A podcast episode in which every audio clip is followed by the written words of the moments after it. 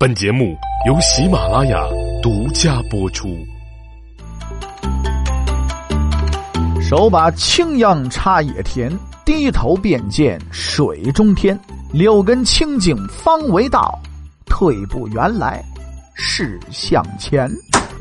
各位好，我是大宇，咱们呢先来这么一段定场诗，然后呢就开始咱们今天的茶馆乱谈。今天呢，咱们还是跟大伙儿呢说说这个神话当中的中国历史啊。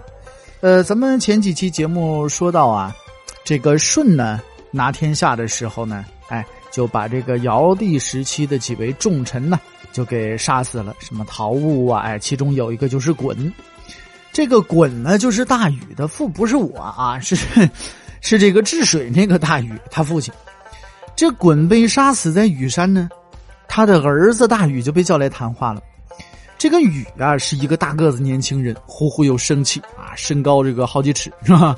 呃，虎鼻大口，耳朵上有三个眼儿，那就是耳有三漏嘛。脚底下有三颗痣啊，呈几字形的。胸口上呢印有玉斗啊，颇有深意。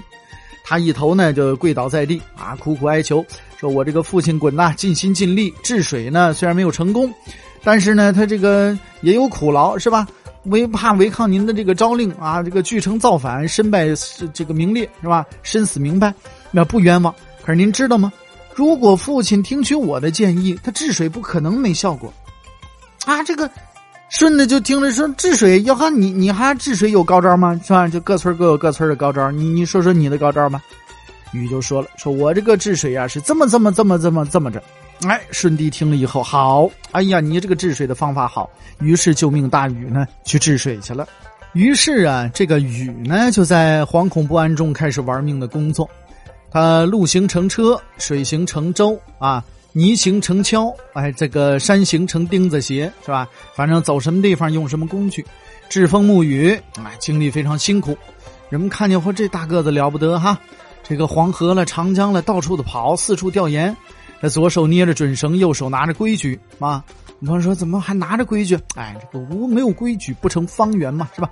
规矩就是圆规和三角板，那矩呢就画方用的，那规呢就是画圆用的啊。所以没有规矩不成方圆嘛。这辛辛苦苦的在风雨当中啊奔波啊，大雨呢也不听音乐，哇，这这就开始整天的想我怎么治水啊，怎么治水。他走走到树梢底下之后呢，这帽子被树梢给刮起了啊。但是他也不回头，鞋子跑丢了也不去捡去，是吧？就是可能跟陈景润似的啊，沉思哥德巴赫猜想，是吧？他就沉思呢，这个这个治水猜想。其实他不是不知道鞋子丢了，他是不肯花时间去捡，有那功夫浪费那时间干什么？这大禹呢说：“我一弯腰捡鞋子这动作呀，合计大概七秒钟，我不就耽误七秒钟的时间研究治水方案了吗？你看这方案拖延了七秒钟，不就等于说？”啊，有这么一些人和这么一些房子就要被大水给吞没了吗？这老百姓的财产损失，这折合好多钱呢。说我这个价值远远大于他这个帽子和鞋呀，对呀。所以大禹不捡鞋啊。他有句鞭策人心的名言：这大禹不喜欢一尺长的玉璧，我喜欢啊，就是 治水的大禹不喜欢，但是却珍惜那一寸长的光阴啊。我也很珍惜光阴，是吧？大禹借这个吸光阴的说法就是这么来的啊！这个喜欢睡懒觉的朋友呢，可以把它作为床右铭啊，因为你老躺着，你坐右铭是不合适了，是吧？你就珍惜每一寸光阴去睡觉就行了啊！这个禹呢，考察了一圈，发现黄河呀从峡谷中流出，进入平坦中原以后呢，就变成了一条任性扭动的龙了。哎，我想怎么走就怎么走，我想改道了，我拔我就改一下道啊，到处的这个乱溜达。是吧？这这跟四川观察似的，到处溜达。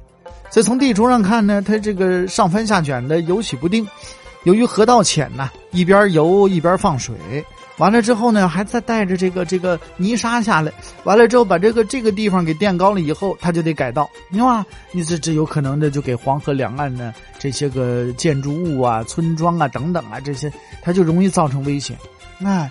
那么这禹就想了，那我就想办法。首先第一个，我在黄河两岸驻地，我把黄河给它夹住，啊，让它不能到处乱跑了，不就没事了吗？哎，当初鲧呐就是这个路子。可惜呢，鲧和大禹时代啊都没有这个能耐。你到当战国时期，咱们说这修正国渠了，是不是？呃，这这这这些才才才可以是吧？那禹那个时代那都是石头工具呢，啊，石刀、石斧、石针的这这些东西，这没有青铜器，那怎么实现这么巨大的工程？那怎么办呢？哎，这个怎么办呢？那咱们没有办法，就是赌，那咱们就疏导呗，对不对？你不是带了泥沙了吗？你不有泥有沙，淤塞河道吗？那我这就给你清淤不就完了吗？哎，这禹呢就准备挖出九条河道来。在 A 地的河道呢，把它排干啊，就上 B 地，要在 B 地备好个管子，就是所谓的疏导，而不是堵塞。古书上说叫波为九河，疏川导致，拿九条河道呢，把黄河泛滥导致的洪水啊，就给排走了。所谓这九条河道是虚数啊，禹在这个全国各地啊，都是因势利导开挖这种河，这就是所谓的疏导嘛，而不是他爹那个堵塞的方式。